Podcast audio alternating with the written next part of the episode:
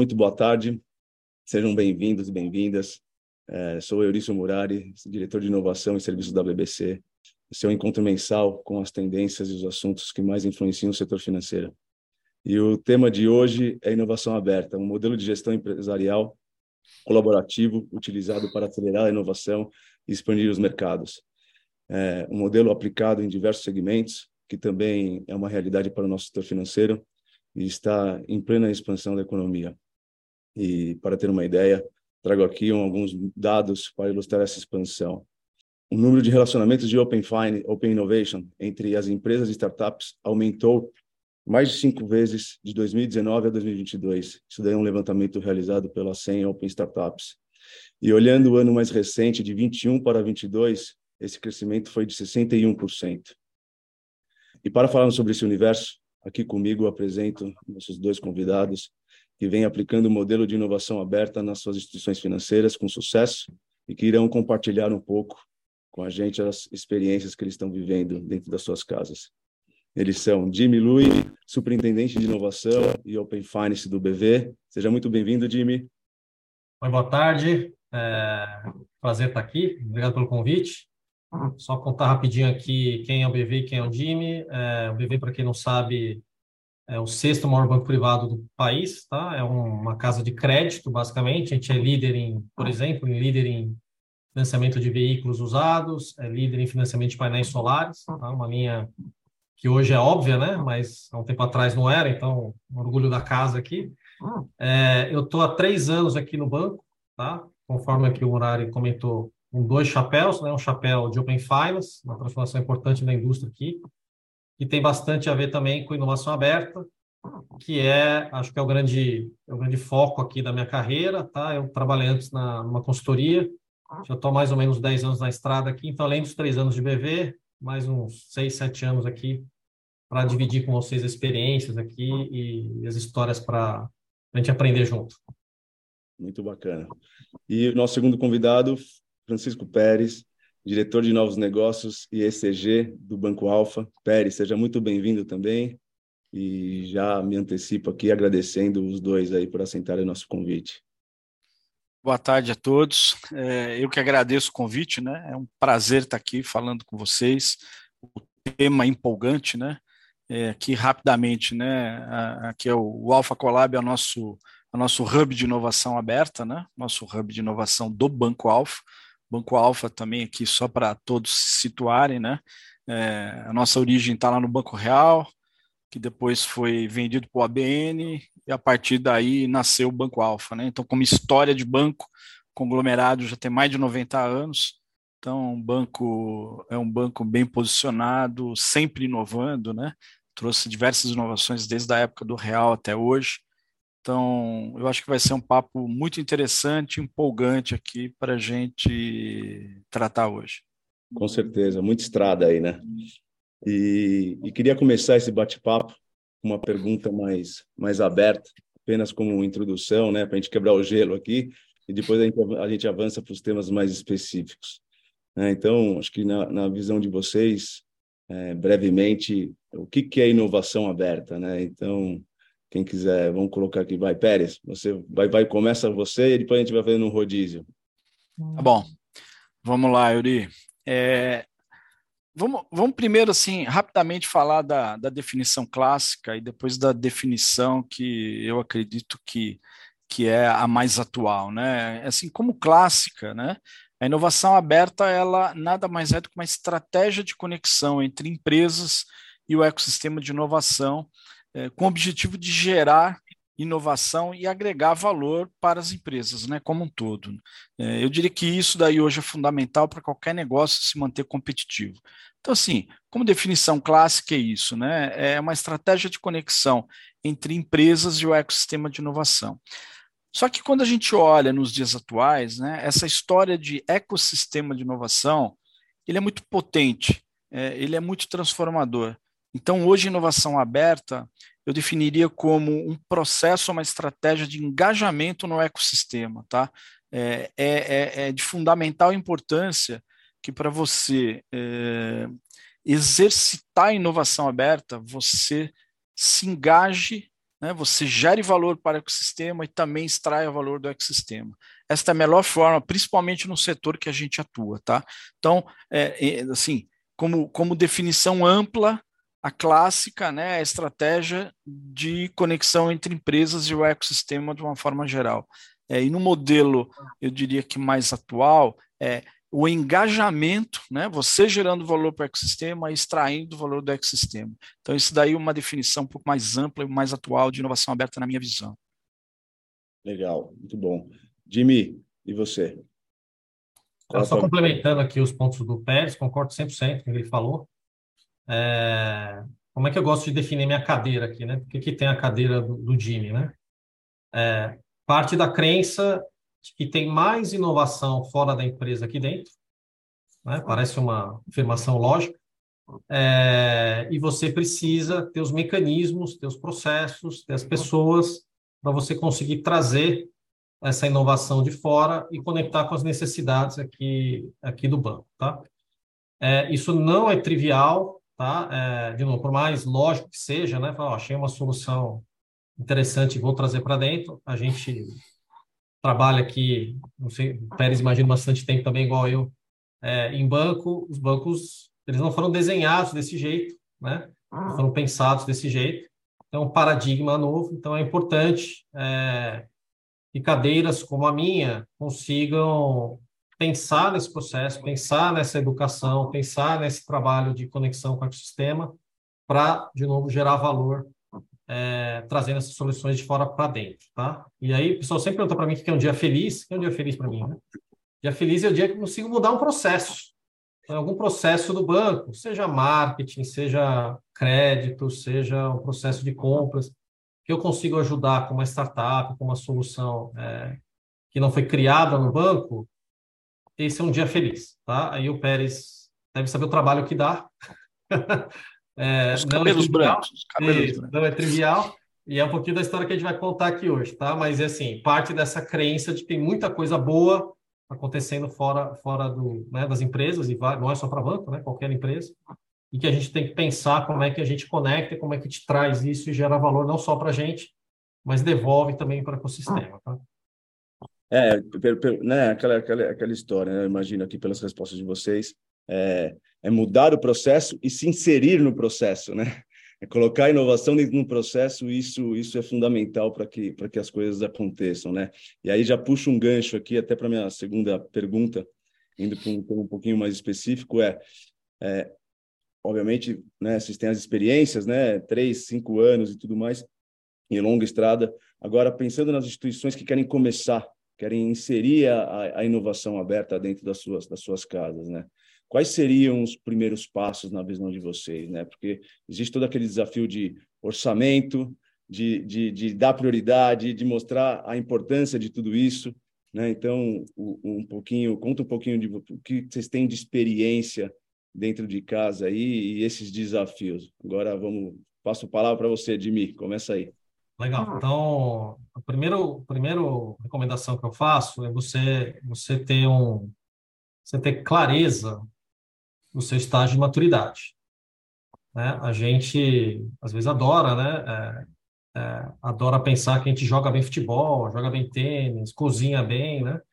Nada bem, é, não é bem verdade, né? Ah, né? Então, assim, então, aqui vale, vale esse exercício aqui, é, antes de, de sair fazendo, assim, conversar com quem já faz e entender onde é que você está. Se você nem sabe o que é, você vai ter mais clareza né, do, do, tamanho da jornada. Tá? Essa é uma jornada multi-ano, eu sempre digo que precisa de consistência. E aí, só para dois primeiros passos aqui, são muitos passos, mas assim, eu, primeiro, eu não acho que é um trabalho part-time. Você quer começar, você vai precisar ter gente dedicada, gente que conhece, tá? É, esse relacionamento com o ecossistema é algo novo para as empresas, tá? que não, não, não, não fazem isso tipicamente como é que banco é, faz relacionamento, né? RFP. Eu te garanto que não é isso, tá? Então, como é que você participa do sistema, como é que você constrói esse processo, como é que você efetivamente cria as conexões para acessar essas soluções. Então, esse é um primeiro primeiro ponto, você vai precisar de gente dedicada que ajude a fazer isso, tanto para fora como para dentro, né? Tem um trabalho aqui grande de educar os times nessa nova ciência, tá? Por assim dizer. É, é, eu brinco, né? Tudo que a gente não conhece é simples, né? Então, não, é simples, é simples cozinhar, não, é simples jogar tênis. Não, vem aqui para ver, né? É, então, vale o mesmo aqui, tá? Então, tem, tem muito, muito conhecimento, muita literatura, é, é, um negócio que é praticado por várias empresas, você vai precisar de gente que conhece, gente que faz.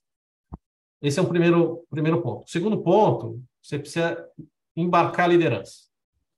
Tá? É, eu antes era consultor, antes do BV, e eu achava super injusto os líderes pedirem para os times serem inovadores e eles não gastarem 1% do tempo deles falando de inovação. E aí eu sempre dizia, gente, vocês querem que eles pratiquem, seus times pratiquem? Vocês precisam falar disso, eles precisam ver vocês falando, eles precisam vocês participando dos eventos, precisam vocês é, se educando no tema, vocês tendo pauta para isso. Então, quer começar? Comece com a liderança. Porque se a liderança não fizer, não sei o que é importante, ninguém vai fazer. Tá? Assim como a gente já viu N outras pautas, que hoje são pautas absolutamente felizmente, né, absolutamente comuns hoje nas empresas, como diversidade, como SD, é, tudo isso em algum momento era novo e exigiu um esforço grande aqui das empresas para elas terem a maturidade que tem hoje. Acho que vale a mesma coisa para a inovação. Então, você precisa de gente, né, gente que sabe, e segundo, você precisa marcar liderança, tá? Na minha opinião aqui, para começar. Muito bom, é. São pelo, pelo, né, são pilares importantes, né? Você ter o engajamento de todos para que as coisas aconteçam, você fomentar, na verdade, o conhecimento, né? Porque é, é fundamental, como você colocou, né? E, e, e, esse engajamento dos líderes, né? De, de acreditar, né? Então, o engajamento como acreditar. Eu, eu, eu acredito na inovação, então, o, o valor dela, acho que é muito bem pontuado. E, e Pérez, conta aí um pouquinho aí do, do que você imagina aí como esses primeiros passos aí para quem quer colocar inovação dentro de casa. Vamos lá. Bom, primeiro, super concordo com tudo que o, que o Jimmy falou aqui. Sem sombra de dúvida, a clareza é o ponto mais importante de tudo, né? É o que eu mais vejo no mercado quando as pessoas conversam comigo para eventualmente pegar benchmarks. É, eu observo a, a pouca clareza que existe é, na atividade é, como um todo. Né? E mais do que a clareza, eu diria que é o alinhamento estratégico, alinhamento com os objetivos, porque também observo isso, né? Há clareza sobre o que quer ser feito, mas quando você vai a fundo nesses pontos do que quer ser feito, ele não conversa, ele está desconectado com o alinhamento estratégico, com a visão, né, com o foresight lá que a empresa desenhou.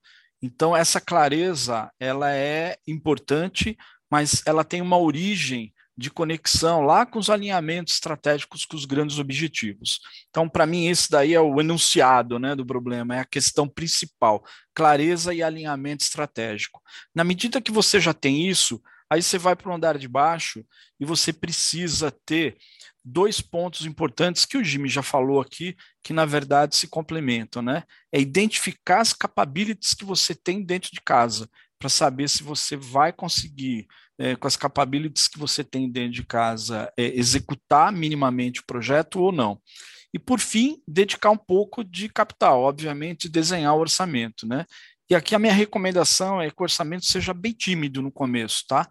É, que não se gaste um tempo exagerado é, desenhando grandes projetos. Por quê? Porque esse modelo que a gente defende, que está implantado nessas nossas organizações e que a gente vê como, como modelo de sucesso, é, eles começam pequeno, sempre e tem que começar pequeno, ele tem que experimentar. Agora, o ponto-chave é isso tem que estar alinhado com o board, né? Isso aqui tem que fazer parte da agenda do dia do board. Se não fizer parte da agenda é, é, do board, é, você tem pouquíssima chance de sucesso, tá?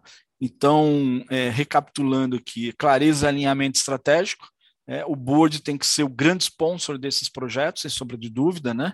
E aí você tem que identificar as capabilities, tá? buscar as capabilities necessárias e depois dedicar um pouco de orçamento para isso, capital. Né?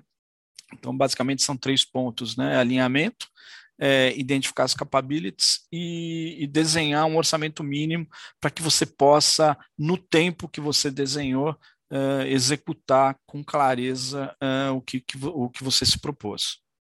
É, eu... Deixa eu complementar, Malário, só, só um ponto do Pérez do orçamento, só para antes de passar para você. É, tem um gancho importante aqui que é o seguinte: é, o Pérez, perfeito aqui, tem que ter orçamento, ele não precisa ser gigante, mas pelo amor de Deus tem que ter orçamento. É, tem que ter orçamento. Se não tiver orçamento, não vai para frente. É se você, você querer mudar ou transformar alguma coisa sem investir, é wishful thinking, né? É só desejo. É e eu aí. vejo esse erro comum, tá? Então, é, você precisa ter esse investimento, você precisa blindar esse investimento. É, porque a brincadeira que eu faço aqui sempre, assim, gente, inovação é igual um bebê, tá? Então, tem um bebê lá, eu não sei se ele vai virar o Michael Jordan, se ele vai virar o Pelé, né? Se ele vai virar a Serena Williams. Né? Ele é um bebê, né? Estamos vendo. Agora, sim, se você cortar a comida do bebê, eu tenho certeza que aí eu tenho certeza que acontece. Ele não será nada, né? Não, tá, tá sem dinheiro, né? Então o bebê não vai chegar. É, então, esse, esse ponto do Pérez é, é importantíssimo, tá? O pessoal volta aqui no meu ponto aqui do part-time, né? Ah, não, vamos pegar aqui um terço de não sei quem, dois terços de não sei quem, põe o comitê e está valendo, né? Esse é o equivalente a não ter orçamento. Tá? Então, é, não funciona. Não funciona. Então, dedica orçamento, blinda. É... Acho que é um, é um, recado importantíssimo aqui para todo mundo. Tá? E aí, de novo, vale né, da estratégia aqui que parece que comentou, qual a sua ambição, quanto tempo você tem, aí é o tamanho do bolso que você, que você vai colocar. Tá? Exato, e aí vira o guarda-chuva principal, na verdade, né? Quando você está embaixo da estratégia do, do, do, do, conhecimento do que você precisa, você traz o foco, né? E aí com o foco também você você mistiga também essa essa esse excesso de recursos que você às vezes não tem, né? Então você consegue direcionar e, e, e não perder é, não perder energia, né? E obviamente conseguir os objetivos. E, e, e, Jimmy, agora eu vou fazer uma direcionada para você, pegando esse gancho aqui do, do, do sobre a inovação. É, dentro do BV, né, na, sua, na sua jornada aí ao longo desses, desses, desses anos, vocês tiveram alguns tipos diferentes de inovação aberta. Comenta um pouquinho aí como que foi essa implementação e os desafios que vocês tiveram aí dentro. Legal.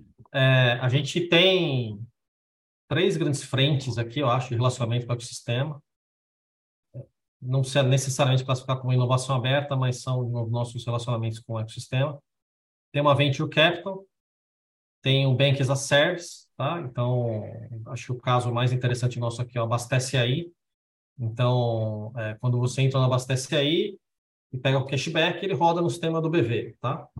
É, tem uma fintech plugada também no nosso Bank as a Service, que é o Wise, tá? originalmente TransferWise que, by the way, minha fintech preferida, by the way. É, então, esses são casos, por exemplo, de como é que a gente faz relacionamento com, com o ecossistema, tá? Falando especificamente de inovação aberta, dessa, dessa loja eu comentei de conectar é, uma necessidade com uma, uma solução, tem uma história super interessante aqui que eu vou contar em um minutinho, que é do Worth Assessment, tá? É uma empresa chamada Innovative, Innovative Assessments, em que, a partir de um questionário, tá, de, se não me engano, 20 perguntas, ele ajuda a gente a tomar decisão de crédito.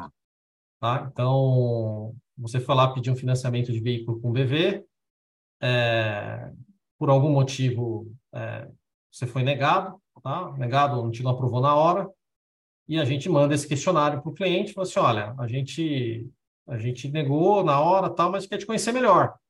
Você responde esse questionário para mim? E não são dados, tá? São, não são dados de renda, não. isso a gente já tem, são perguntas mesmo, é um, é um, é um teste psicométrico, tá? Então, eu prestei dinheiro para o Pérez, né? Eu, eu fico preocupado, eu devolvo o dinheiro, eu dou o dinheiro perdido, tá? Então, você preenche ali e esse questionário ajuda a gente a tomar decisão, tá? É, não é só isso, obviamente, né? É toda uma, um algoritmo que decide, mas esse, esse, esse elemento a mais ajuda a gente a tomar decisão. Tá? Desde a implantação desse, desse, desse score, a gente aprovou 65 milhões de crédito, que a gente originalmente não tinha aprovado, né, esses contratos, e isso entrou aqui na esteira do BB. Tá? Esse é um exemplo só é, de como é que uma startup uma solução que dificilmente nasceria do BV, tá? É um ponto aqui do Pérez. A gente não tem essas capabilities, tá? De neurociência, né? De conhecimento psicológico, não é, né? É um banco. É, mas ele, plugado nos nossos algoritmos aqui, ele gera um dado de novo que pode ser o diferencial aqui da gente aprovar ou não o crédito. Tá? É uma startup israelense, tá? então o que torna a história mais interessante ainda. Né? Então a gente, a gente tem relacionamento não só com startups brasileiras, mas de fora do Brasil também. É, e eu acho que é um exemplo aqui super intuitivo de como é que uma parceria com uma startup pode gerar mais receita para a gente e pode gerar mais conhecimento para a startup também, tá? Além desse, a gente tem, ano passado, a gente fechou, se não me engano, 10 contratos, dos mais diversos aqui, tá? Coisa de marketing, coisas de recuperação de crédito, coisas de experiência, tá? É, que de uma maneira mexe algum ponteirinho aqui que eu falei, né? Algum processo do BV está melhor, porque a gente conectou com uma startup que a gente melhorou um processo aqui do banco. Muito bacana, muito legal. E, Pérez, você tem uma experiência muito, muito interessante para compartilhar, né? Até o seu fundo de tela aí tá, tá, tá caráter, vamos chamar assim, que é o projeto Alpha Collab. Fala um pouquinho desse, como é esse projeto e o que, que ele vem, quais são os impactos aí que ele está causando dentro do, do Banco Alpha.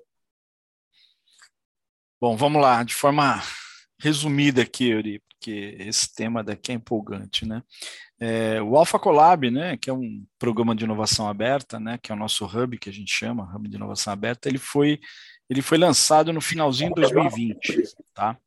É, basicamente, ele é um programa de inovação com foco na realização de negócios. Isso é importante, né? Ele, desde o início, ele foi desenhado, ele é vocacionado à realização de negócios com startups ou outras iniciativas da nova economia, né, que sejam capazes de apoiar o grande desafio nosso da transformação digital, tá?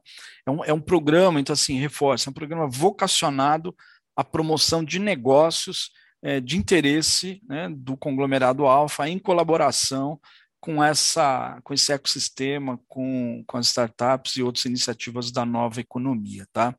É, como propósito, ele, ele fomenta, né, ele tem o propósito de fomentar a inovação aberta e o empreendedorismo, isso é importante, né, esse apoio direto no empreendedorismo, tá, por meio dessa promoção de negócios que a gente já falou. Tá? É, quando a gente olha os benefícios que ele está trazendo para a gente, eu posso colocar é, em quatro dimensões aqui. Tá? Primeiro de tudo é o posicionamento é, que o banco tem é, como um banco de tradição, é, muito sólido, é, de muita confiança, a, a, gente conseguiu posicionar o banco é, é, mantendo essas características de tradição, solidez e, e confiança com inovação. Né? A gente incorporou a inovação nesse posicionamento tradicional que nós tínhamos, e isso tem sido muito bom perante eh, os clientes e toda a comunidade em torno do, do banco. Eh, a gente acessou novos mercados e novos modelos de negócio, seria o segundo grande benefício, né? acessar esses novos mercados e novos modelos de negócio. Obviamente, para dentro de casa, a gente tem um terceiro grande benefício, que são os ganhos de eficiência. Ah ah, então, em diversos processos aqui dentro, a gente já aferiu ganhos de eficiência relevantes. Tá?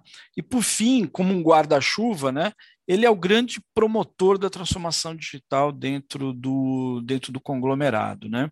Então, são esses quatro grandes benefícios que a gente teve. Obviamente, isso daí é, comunica com o alinhamento estratégico, né? que é, olha, a gente quer continuar um, um, processo de crescimento, mas com margem.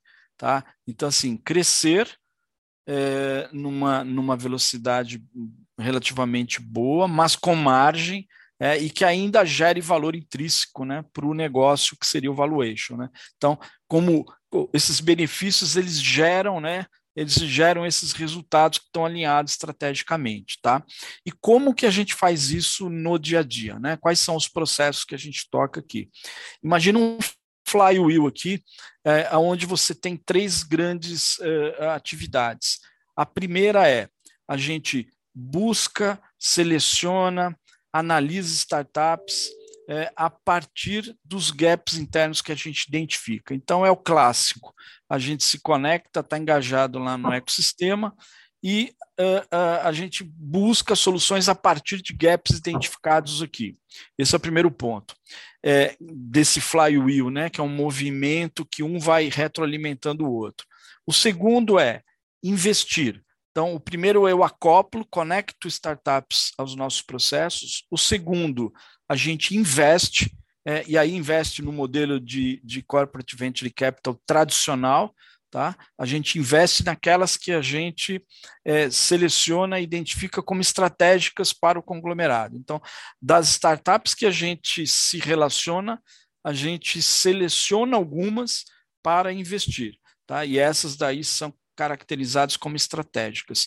E o terceiro ponto desse flywheel, né, desse modelo de atuação, é prestar serviço é, é, para essa comunidade, para esse ecossistema.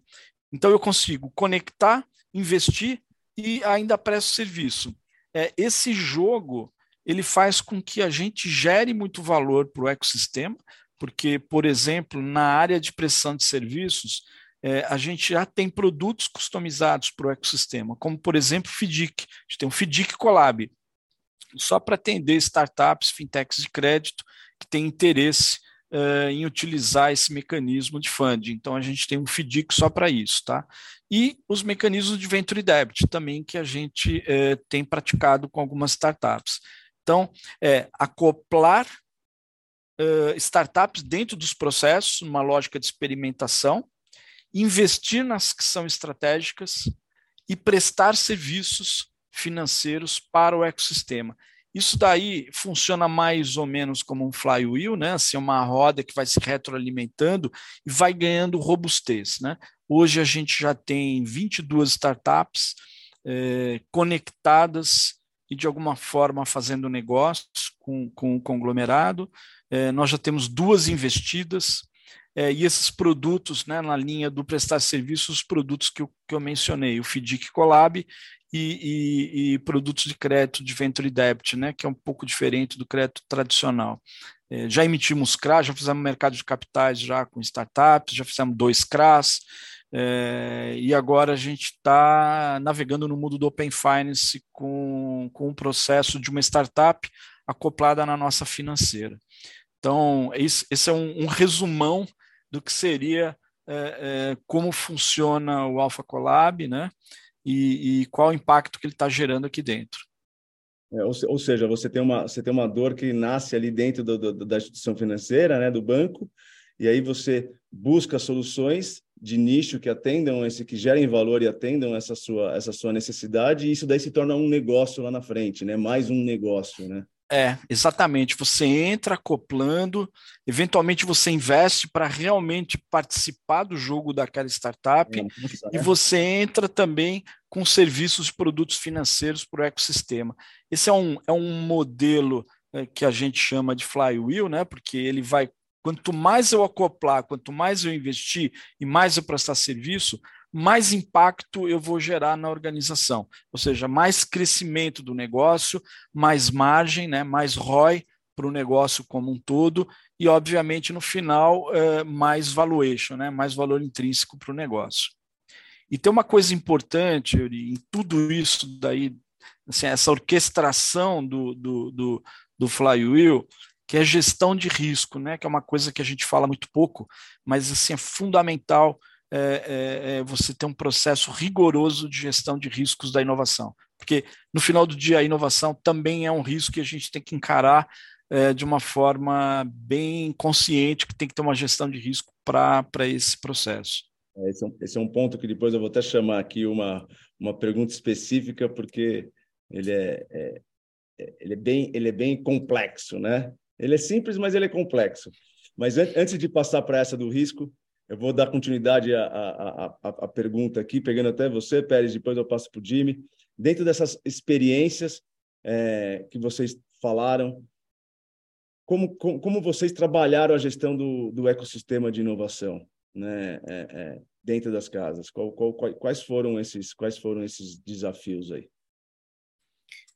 É, o, o, primeiro deles, Euri, é, é, é assim, você tem que se engajar com o ecossistema, antes de mais nada, né?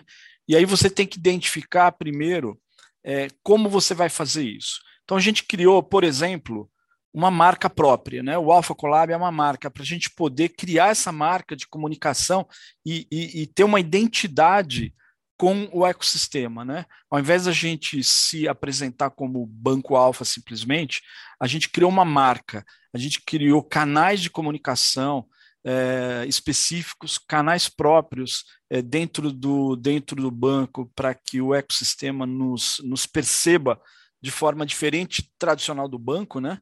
porque, via de regra, é, uma startup dessas não conseguiria fazer uma prova de conceito, um piloto ou um MVP conosco. É, entrando pelos canais do Alpha Collab, ela consegue ter esse fast track desde que atenda todos os requisitos que a gente definiu. Então, essa gestão do ecossistema, ela é feita, primeiro, é, uma proximidade muito grande com o ecossistema. Então, a gente participa, por exemplo, é, de ecossistemas como o Instituto Caldeira, uh, no Rio Grande do Sul. A gente participa diretamente desse, uh, desse ecossistema. Né? Uh, a gente participa também de todos os outros que nos interessam setoriais, né? por exemplo, os de agritech.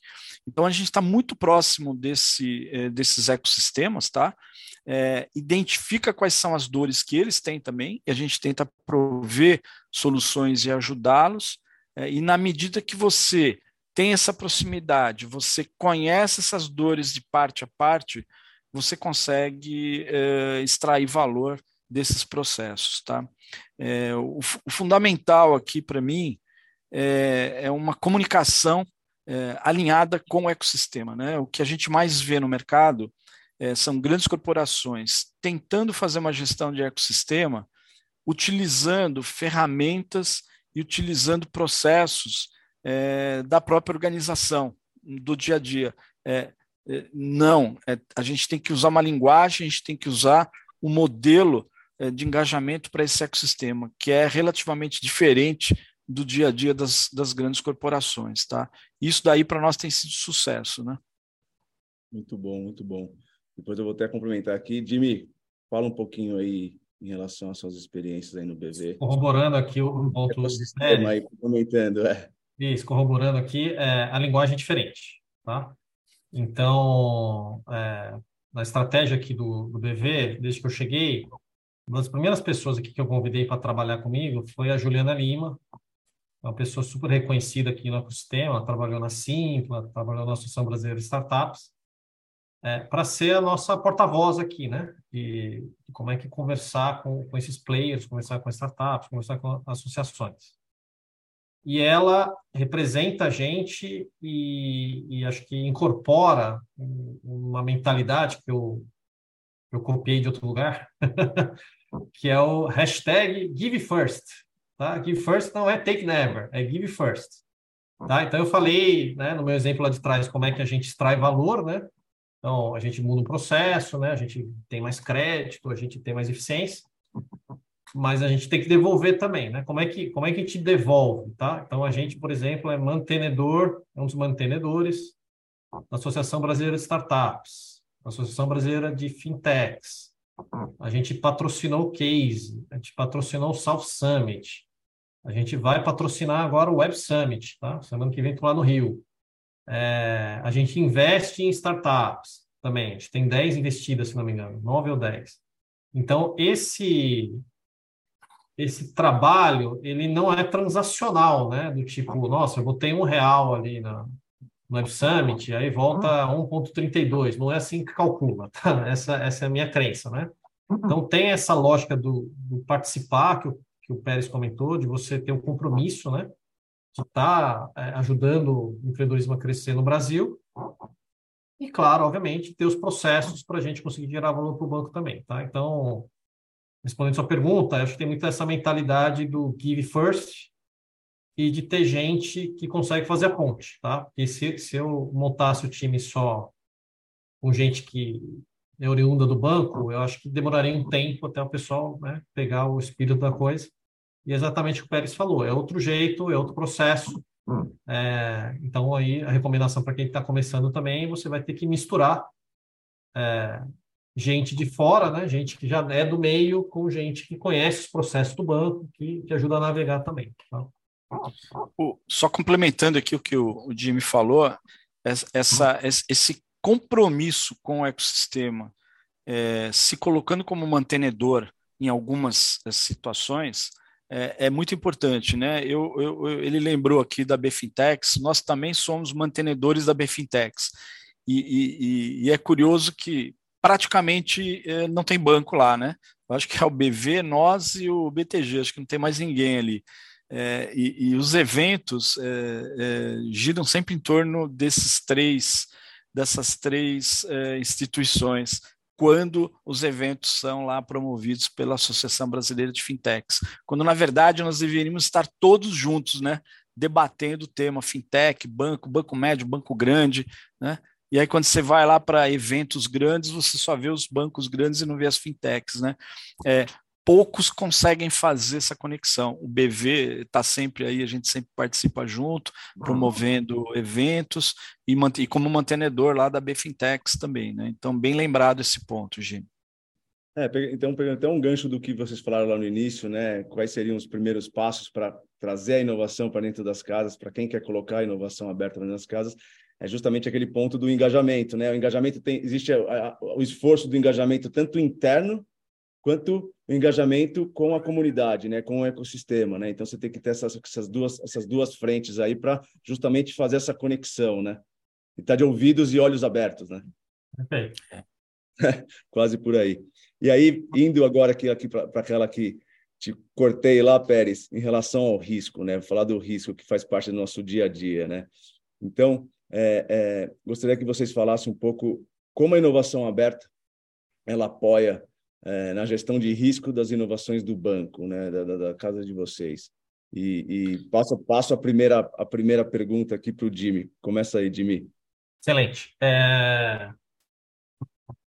O que eu sempre é, defendi aqui no banco é que a gente tivesse uma gestão de risco, uma gestão de um, mecanismos de controle proporcionais ao risco, proporcionais ao, ao risco que eu posso gerar, tá?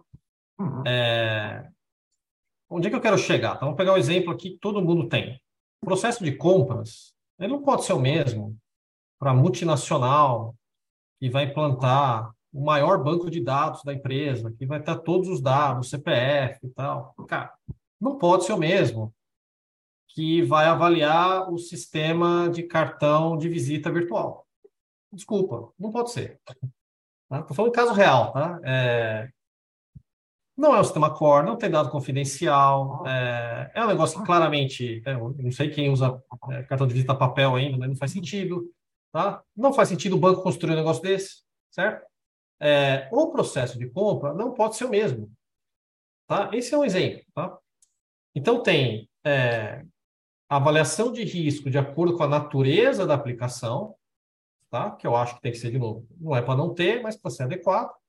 E tem a etapa Tá? Então, você ter controles super apurados na hora de comprar, né? você é, fazer o contrato final com o fornecedor, eu entendo.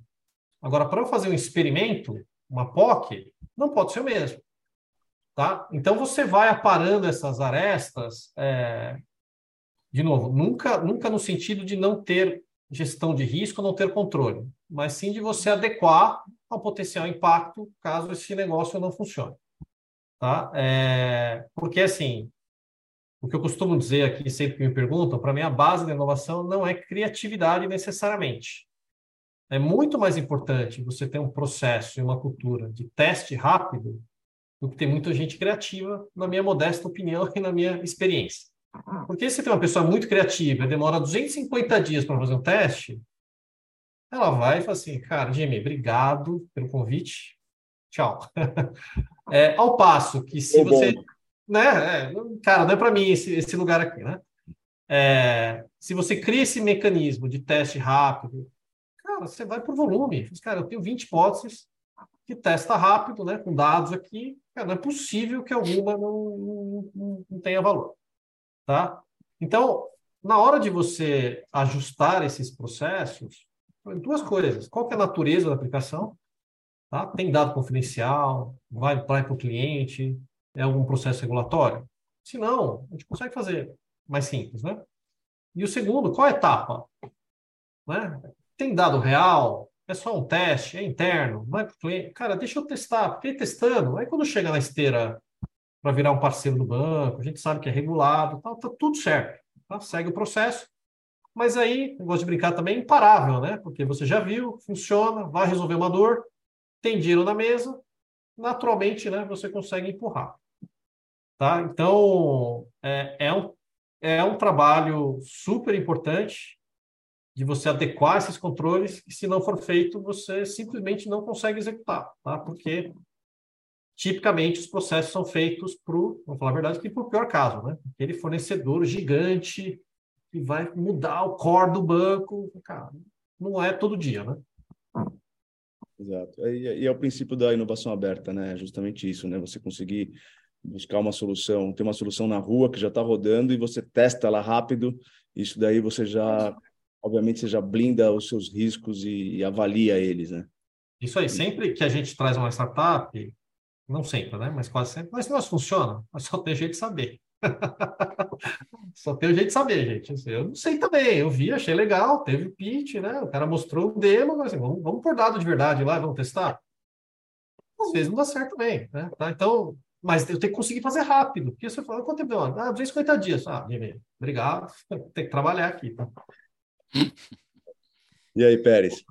O, é assim, a questão, a questão que a gente falava no início, da clareza, para mim, é o primeiro ponto de controle de gestão de risco da inovação, é, ele tem que ser ali, ele tem que estar tá monitorando de forma contínua se tudo que a gente está fazendo tem um alinhamento estratégico, tem um alinhamento com a visão da organização. E tem que colaborar para que essa visão esteja alinhada com a realidade, né? Porque a gente não pode esquecer que a inovação ela pode trazer um grande problema se você aderir e ela pode trazer um grande problema se você não aderir.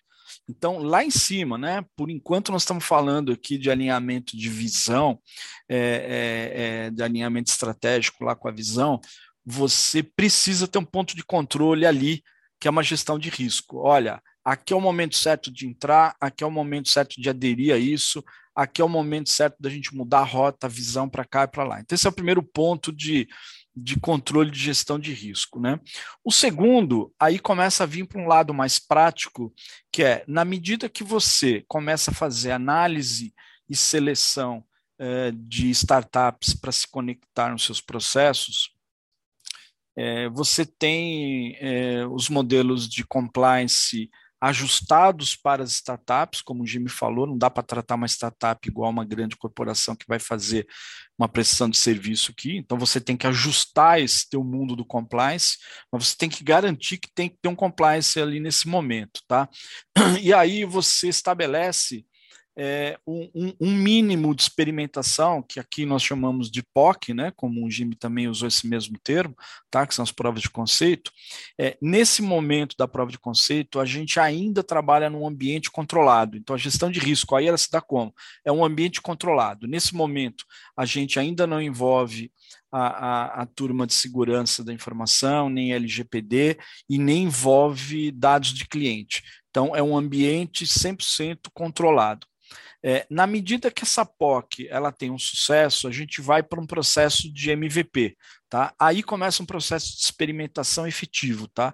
Aonde envolve, aí sim, é, é, a área de segurança da informação, a, a, área de LGPD e começa a ter eventuais uh, contatos com o cliente. Então observa que é um processo, né, que ele vai evoluindo e aí você vai diminuindo o risco até isso virar um produto, até isso daí estar tá lá na ponta no seu cliente, né? Então é, uma, é inversamente proporcional, né? Você tem aqui no início é, é uma gestão de risco ainda grande, que é garantir que as avenidas escolhidas pela organização são viáveis e vão trazer os objetivos desenhados lá na, na organização, que é de crescimento, de é, crescimento com margem, ROI, e, valuation, para você garantir isso, é uma gestão de risco que você tem que estar sempre conectado com o futuro, né?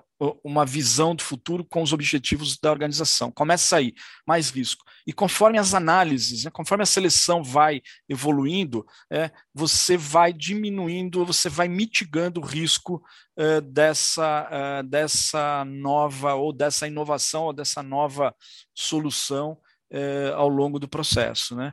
Então, é, lá quando você está fazendo análise, seleção, para nós aqui é a POC, ambiente totalmente controlado, rápido, né, experimentações rápidas, como o Jimmy falou, é, e na medida que você evolui, aí você vai para o que nós chamamos aqui do MVP, é, e o MVP aí sim começa a envolver já mais as áreas de segurança de informação, LGPD e as áreas de negócio, para poder realmente começar a fazer testes com clientes. Tudo isso é muito rápido, tudo isso daí tem que ser muito é, é, eficiente, é, e a gestão e os pontos de controle nesse processo tem que ser bem precisos. Né? É, você tem que ter lá um, ter um compliance rápido, você tem que fazer uma checagem logo depois da POC, quais são os impactos que vão ter em, em segurança da informação, em LGPD e eventualmente até com clientes. É, na medida que você faz todo esse esses pontos de controle, né, essa gestão de risco desse processo, você garante, ou pelo menos mitiga, né, que lá na frente é, você é, deve ter pouco impacto ou um impacto mais baixo se alguma coisa não sair como estava planejada, tá? Agora, o, o Jimmy chamou atenção aqui para a velocidade desse processo. Ele tem que ser rápido, né? Isso daqui é um processo que vai, gira. Todo dia ele está girando, todo dia tem startup nova entrando, todo dia tem alguma POC sendo analisada, todo dia tem um MVP sendo é, gerido. Aí você tem ferramentas que você acompanha a evolução disso daí até chegar lá na ponta para isso daí ser incorporado a algum processo, algum produto dentro da organização, tá? Então, é, é isso, é esse arcabouço que eu chamo de gestão de risco da inovação. É, o, o, um, um, pilar importante aí, como você mencionou, e eu ia chamar também da fala do Jimmy, é justamente, acho que é a agilidade, né? A agilidade nisso, ela acaba, ela acaba tendo um impacto muito grande, né? Principalmente na, quando você entra na questão do investimento, e não só investimento de recursos, né, financeiros, mas investimento de gente. Você falou, pô, eu não preciso colocar um time ou parar um, um, uma área do banco para se dedicar a isso aqui se eu não testei antes, né? Então essa agilidade ela traz todos esses ganhos, né? Então, obviamente, o, você está analisando o risco antes de você parar um time todo para poder estruturar um novo produto ou um, um novo, uma nova área dentro do banco. E, e, e pegando um gancho aí do que você até trouxe aí de indicadores, é, até a gente indo aqui para uma, uma quase uma pergunta final, é, todo projeto envolve indicadores, né, os famosos KPIs, né, que são os balizadores de performance, né, que a gente vive aí todo dia discutindo e analisando. E aí a pergunta que eu faço é: a inovação aberta ela pode ser mensurada de forma tão objetiva? O que, que vocês acham? Bom, é, posso começar aqui, eu diria não. monossílabo, tá? monossílabo, não. Não é possível fazer uma medição tão pragmática e simples desse jeito, né? É, eu, eu, eu defendo muito, tenho uma crença é, bem, bem, bem forte, né, e defendo isso, que esse processo todo que a gente está conversando de inovação aberta, né, de programas de inovação aberta, hubs, etc., tá, com esses movimentos, flywheel, é, cada um trabalha de uma forma diferente, mas são, são modelos muito similares, é, eles têm como premissa básica, eles são pequenos movimentos né? Assim, ele, ele tem, são pequenos movimentos, muitos pequenos movimentos, feitos de forma estratégica, né? alinhados com a estratégia da empresa. Se você fizer muitos movimentos alinhados estrategicamente de forma inteligente, você vai automaticamente gerar grandes impactos. Então, a medição desse processo, você está gerando muito movimento? Sim, ótimo. Esses movimentos estão sendo é, é, é, ele, ele, ele, eles são realizados de maneira estratégica, alinhados estrategicamente? Sim, ótimo. Outro indicador importante. Isso automaticamente vai gerar impacto na organização. É, então, não dá para simplesmente você falar assim, ah, tem um ou dois indicadores. Não, você tem que ver se, essa, se esse processo está andando. E a gente não pode esquecer que esse processo é muitos pequenos movimentos uh, uh, sendo realizados simultaneamente, de forma estrategicamente alinhados, e isso daí uh, gera o impacto necessário. Então você tem que ter indicador que acompanhe isso daí que eu estou dizendo, né? Sim, a quantidade de pequenos movimentos, o orçamento que você dedicou para isso, é, é, é, o quanto ele está alinhado estrategicamente com os objetivos para você não não voar, né, para você não escapar daquilo que realmente precisa ser gerado de impacto para a organização.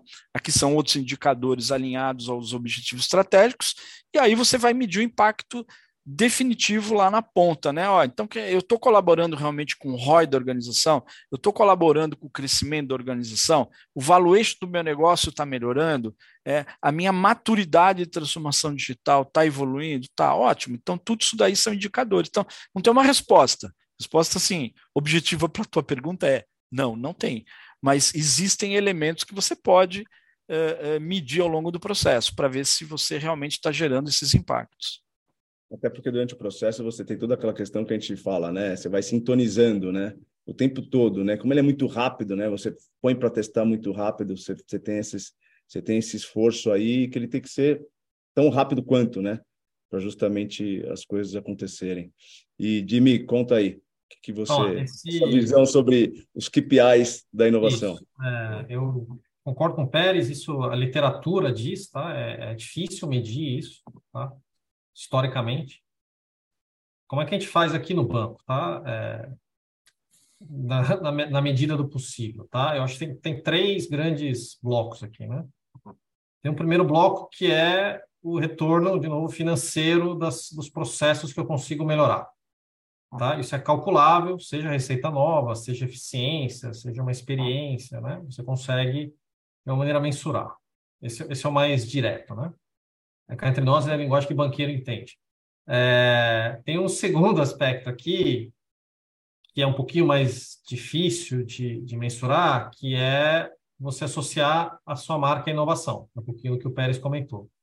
E aí tem uma série de benefícios é, indiretos aqui, seja para atrair talento, seja é, para atrair cliente, né? seja para posicionar a empresa é, como uma empresa atualizada, uma empresa próxima aqui do ecossistema. E tem um terceiro elemento, que esse realmente é difícil de mensurar, mas eu acho que nenhuma empresa pode se dar o luxo de não, de não ter, que é você incorporar esses métodos digitais, tá, de startups, aqui que a gente comentou, de uma maneira no, no processo, nos processos do banco. Tá? Tudo que a gente falou aqui, experimentação, MVP, é, trabalhar com dados, tá? Então, isso não é natural dos bancos, né? Vamos lembrar que o banco, né, lá atrás, né, não muito atrás, tinha cheque, né? É, era baseado em agência, ATM, isso cada vez está migrando mais para os canais digitais, para o relacionamento digital, né? E isso exige que os métodos de trabalho também mudem, tá? E eu lembro até hoje é, de uma, uma palestra, uma live, né? Como igual hoje aqui, a gente está hum. tá aqui, do, que o Ítalo Flâmia, ex-CIO da Porto Seguro, ele comentou assim, cara, nem tudo que você faz na vida mexe no ponteirinho de receita.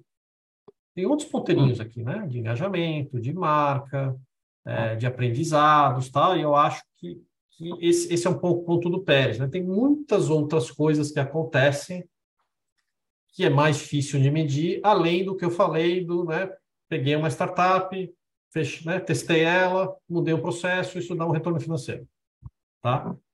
É, porém, eu acho, né, a minha experiência aqui como consultor e como executivo aqui de banco, você vai ter que dar um jeito de medir alguma coisa. É, senão você não tem vida longa, tá? Então, cada organização tem as suas características, mas você vai ter que é, criar essas métricas, né? encontrar as métricas que se encaixam na sua maturidade, que se encaixam na sua estratégia. Tá? Então, essas são as três, essas três dimensões que eu comentei aqui para você, são as coisas que a gente mede. Tá? Então, o retorno financeiro das soluções, o quanto a marca está sendo associada à inovação, e terceiro, o quanto de pessoas, líderes estão é, mais próximos desses métodos que a gente considera digitais e são super importantes, né? Eles é, incorporarem aqui no dia a dia do banco. Tá? Muito bom. Então, muito tem bom. um ponto importante aqui, só para complementar o, o, que o Jimmy falou, que é interessante, que é a questão de a linguagem do banqueiro, né? A linguagem do banqueiro, né? Então tem um, um modelo que, que eu utilizo aqui que é o seguinte: é, o nosso PNL, né? Ele, ele tem que ser um jogo de soma zero. O orçamento inteiro que a gente tem para o Alpha Collab, de alguma forma, é naquele, naquele ponto do Flywheel que a gente presta serviço, os resultados que a gente tem é, dos negócios que a gente faz com as startups tem que ser minimamente suficiente para pagar o orçamento do programa. Ou seja, é, é, é, o que eu brinco de o jogo de soma zero, né?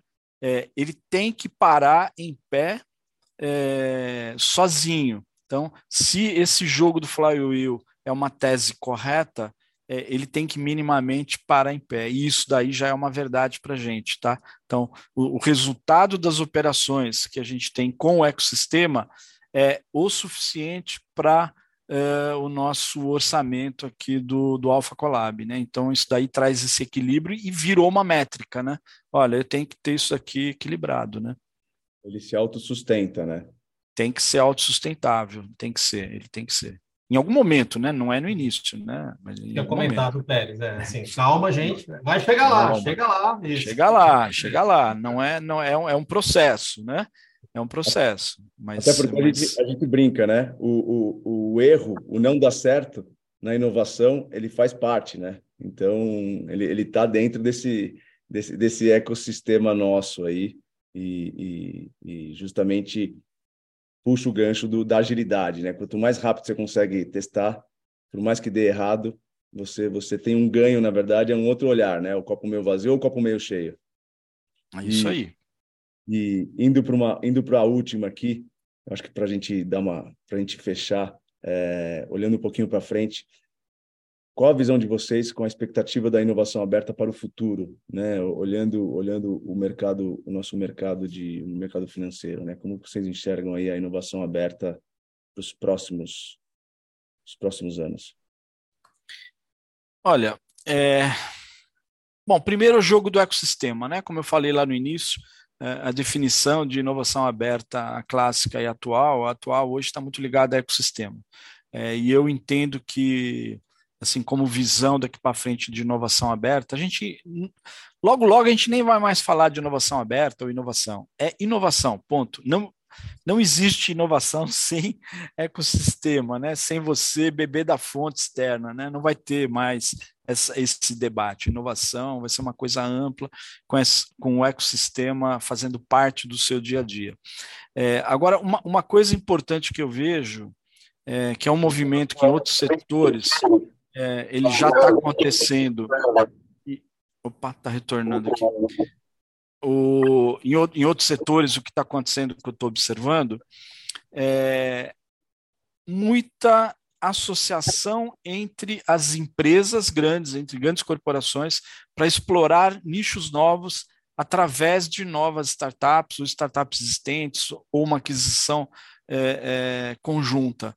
Então, eu, o jogo do ecossistema ele vai ficar muito mais robusto, ele vai ficar muito mais profissional é, e muito mais é, interação entre organizações e startups. Então, o resumão é, da pergunta é: o jogo é ecossistema. É, vocês têm que aprender a jogar o jogo do ecossistema. É, é sério, e isso daí vai tomar uma proporção muito grande daqui para frente. É, e, e, as instituições financeiras, né, esse nosso ecossistema, quando você olha lá fora é, em, em mercados maduros, você vê o quanto isso daí já está entrelaçado, né? o quanto grandes instituições já dividem entre si, já compartilham startups ou exploram nichos de negócio novos a partir de duas ou três instituições. É, então, é, o jogo do ecossistema ele vai ganhar uma robustez e é aí que vai estar o, o, o jogo dentro do ecossistema. Então, a gente tem que aprender a gerir muito bem esses ecossistemas, a jogar esse jogo. É, é esse o, o, futuro que eu vejo de curto prazo aí, né? aquela premissa, né? Uma, uma, a minha dor é, é a dor do vizinho, né? Então, por que não? Por que não trabalhar em conjunto, né? Para a gente resolver um, um problema. O que, que você e você, Jimmy, qual a tua visão aí para os próximos anos? Próximos anos, eu vejo uma um crescimento aqui é, de parcerias com, com ecossistema, com startups, relacionado a toda a infraestrutura aqui do que a gente chama de Web 3.0. Tá? Então, é uma transformação que não está acontecendo só para a indústria financeira, tá? Acho que todas as indústrias estão, de alguma maneira, sendo afetadas. Elas só não são igualmente distribuídas, tá? Então, é, todo mundo já ouviu falar de metaverso, todo mundo já ouviu falar de cripto, todo mundo já ouviu falar de inteligência artificial, 5G, tokenização, tá? Então, essas coisas estão surgindo de novo em diferentes é, indústrias, diferentes países, diferentes produtos, e se, se você somar tudo, né, no futuro não muito distante, é, eu acho que vai ser a nova infraestrutura, uma nova infraestrutura, assim como hoje, né, a gente está vivendo, né, hoje é essa infraestrutura da Web 2.0, que todos os bancos já adotaram, toda a indústria já adotou. Eu acho que a gente vai de novo, né, começar a trocar, né, essa infraestrutura novamente. Vai ser 10%, 20%, 80%, a gente não sabe. Eu acho que é fato que vai acontecer, tá? E, obviamente, os bancos não estão prontos para isso, né? A infraestrutura ainda é, é, eu brinco aqui, tem, tem se for num, num, banco grande, é quase um museu da tecnologia, né? Vai ter coisa dos anos 80, 90, 2000, 2010, né? Coisas de ponta, mas tem coisa rodando lá, de, tenho certeza, código dos anos 80. É, a gente está entrando nessa era, tá? E aí os bancos, melhor jeito de fazer, de novo, é com parceiro, né? Que você falou, em conjunto, trabalhando junto. Todo mundo vai ter a mesma agenda e dificilmente você vai conseguir fazer sozinho, né? Fecha a porta, pega 20 pessoas e faz. Não, não funciona mais assim, tá? Então, eu prevejo aí que é, a gente vai ter muito trabalho ainda de infraestrutura. Só para dar um exemplo aqui, é, Open Finance, esse é um projeto provavelmente bilionário tá, da indústria financeira e que eu acho que vai, a gente vai sentir os impactos aí disso por muitos anos à frente. Eu acho tokenização, real digital, tudo isso vai ter também é, o mesmo impacto. Tá? E daqui a 15 anos a gente vai juntar aqui nós de novo aqui, assim, cara, lembra? Né? Era tudo sonho, né? Web 3.0, caramba. Não vai lembrar nem como é, como, como é feito hoje as coisas, né? Cara, outro dia eu falei que tinha cheque pré-datado, meu time olhou para mim, umas pessoas, o que é cheque? Gente que nasceu nos anos 90, não sabe o que é cheque, não é que não, nunca usou, é não sabe, o que é cheque? É, uma loucura. E, ó, a última, última pergunta que eu vou pegar aqui do chat, que a gente recebeu aqui da Isa Rosini, que é o seguinte, como envolver os clientes das instituições nos projetos de inovação aberta? Quem, quem vai? Olha, é, o que a gente tem feito aqui, vou dar, vou dar, falar, falar um pouquinho da gente, né? É, no nosso modelo de atuação, né, que é esse flywheel, quando a gente fala de é, acoplar, investir, prestar serviço, sempre tem cliente nesse processo, tá? Então, o que, que a gente faz? A gente, de alguma forma, tanto pessoas físicas quanto corporações, a gente conversa e convida eventualmente a participar das provas de conceito conosco, tá? Então, é, a gente, por exemplo, pessoas físicas, investidores, a gente tem conversado é, numa lógica de co-investir conosco, por exemplo, tá? Ou participar é, dos nossos veículos de investimento. De alguma forma, eles gostam disso e se sentem engajados no processo de inovação do banco. É muito, muito interessante isso. Quando você tem uma conversa com o cliente, o convida a participar dessas experimentações, tá? Eles, eles gostam muito, a gente tem visto isso.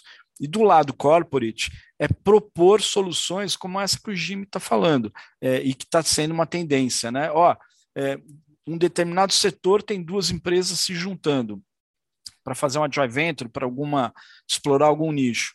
É, aí você vai e fala assim: é, o banco tem solução inovadora para acoplar nisso que vocês estão fazendo. É, querem fazer isso daí junto com o banco? E aí você abre uma porta para começar a fazer essas POCs junto com clientes, seja corporate, seja pessoa física. É, é, é, bem bacana, os clientes gostam, tá? Então, assim, respondendo a pergunta dela de forma objetiva, é sim, dá para fazer. Com vídeos a participar das POCs, eles gostam, se engajam e se sentem bem privilegiados por fazer parte desse processo. Muito bom. É, o BV ainda um não faz. Engajar, né? Hein, Pérez? Mais um para engajar, né? Mais um para engajar, mas é, é, o ecossistema, é o jogo do ecossistema. O, o cliente também faz parte desse ecossistema. De alguma forma, ele faz parte do ecossistema, né? É, é exatamente. Tá, só seguindo aqui, o DV, a gente não chegou nessa fase ainda, tá? É, ainda é transparente tá? para o cliente. O cliente, no final do dia, ele usa, né? É, se beneficia é, das coisas que a gente está fazendo, mas acho que é uma boa provocação, tá? Mas a gente não tem ainda nenhum, nenhum processo, nenhum case é, de envolver os clientes nisso, tá? Muito bom, muito bom. Bom, nosso tempo, a gente até estourou o tempo aqui, 10 minutinhos aqui que estava previsto. Acho que o papo é um papo que a gente fica aqui discutindo e trocando experiência, ele é bem longo, né? Um papo super rico, mas é, gostaria de agradecer a presença de vocês, né, o convite. Jimmy, muito obrigado por participar e compartilhar toda essa experiência e a grande jornada aí que você está tendo aí com, com, com o BV. E Pérez também, muito obrigado. Um belíssimo trabalho aí no Alfa, né? Acho que é, é, é, sempre é sempre bacana, né? Essa essa troca de figurinha e a gente a gente comentar, né? O que a gente está fazendo aqui, na verdade, é justamente um dos pilares que a gente discutiu, né, é fomentar a inovação, né, o conteúdo e o conhecimento, né, para que cada vez mais as pessoas incorporem inovação no seu dia a dia. Né? Então, agradeço novamente os dois e gostaria também de agradecer todos que participaram online e estiveram aqui conosco no DC Talks. Bom, primeiro agradecer, né, Yuri, é, é, o convite. É, foi um prazer aqui, esse papo aqui é, é muito motivador. É, e assim como recado final, é, eu reforço a crença de que pequenos movimentos é, realizados de forma estratégica geram grandes impactos, tá? Tenham isso em mente, né? É, é, esqueçam grandes projetos, grandes mudanças, são pequenos movimentos feitos de forma estratégica que geram grandes impactos. Essa é uma crença e é um, um recado final que eu deixo para todo mundo realmente refletir sobre isso. Bom, agradeço o convite também é, e, e, faço, aproveito e faço um convite para quem hum. estiver ouvindo e estiver lá no Web Summit no Rio semana que vem. Está com um stand grande lá, um espaço grande, é, com bastante, uma agenda grande, tá? Então vão ter vários panelistas, é, vai ter bastante vida, né? Não é só um stand físico. Convido a passar lá e bater um papo com a gente. Muito bom, muito bom. Estou pegando um gancho. Vamos ver se a gente faz uma dessa, né, Jimmy? A gente você passar um pouco do que do que você vai viver lá nos próximos dias e o que tiver de inovação aí para a gente falar do, do, nosso setor aqui financeiro. À disposição. Bacana, obrigado, obrigado mais uma vez. E assim terminamos este a BBC Talks. A gravação completa desse bate-papo ela estará nos nossos canais digitais, site, app e o canal do YouTube da BBC. E obrigado e até a próxima.